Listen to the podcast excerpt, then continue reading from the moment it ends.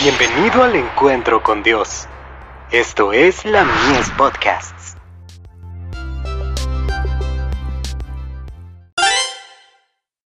Hijos e hijas de Dios. Afrontamos el futuro con valor para confesar a Cristo. Todo aquel que confiese que Jesús es el Hijo de Dios, Dios permanece en él, y él en Dios. Primera de Juan, capítulo 4, verso 15.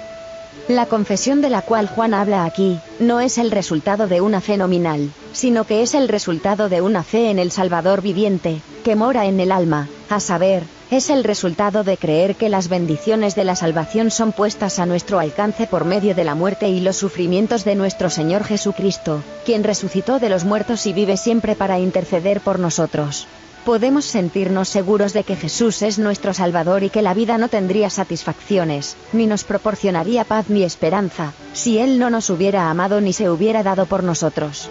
De Youth Instructor. 6 de enero de 1898. Nuestra pretensión a la justicia de Cristo es sin tacha, si llenamos las condiciones sobre las cuales nos es prometida. Dios nos ha concedido todo el cielo en un rico don, y todo lo que el don incluye es nuestro, si aceptamos a Cristo como nuestro Salvador personal.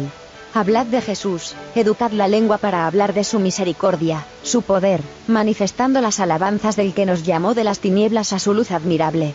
Sois propiedad de Cristo, tanto por creación como por redención, y la gloria de Dios está empeñada en vuestro éxito individual. De Youth Instructor. 12 de julio de 1894. Jóvenes cristianos, sois espectáculo al mundo, a los ángeles y a los hombres.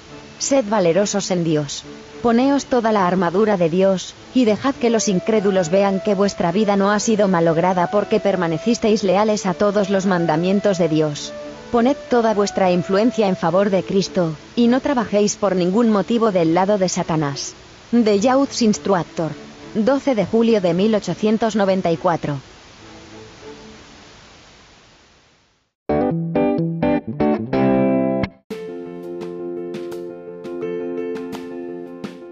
Visítanos en www.ministeriolamies.org para más contenido. Dios te bendiga.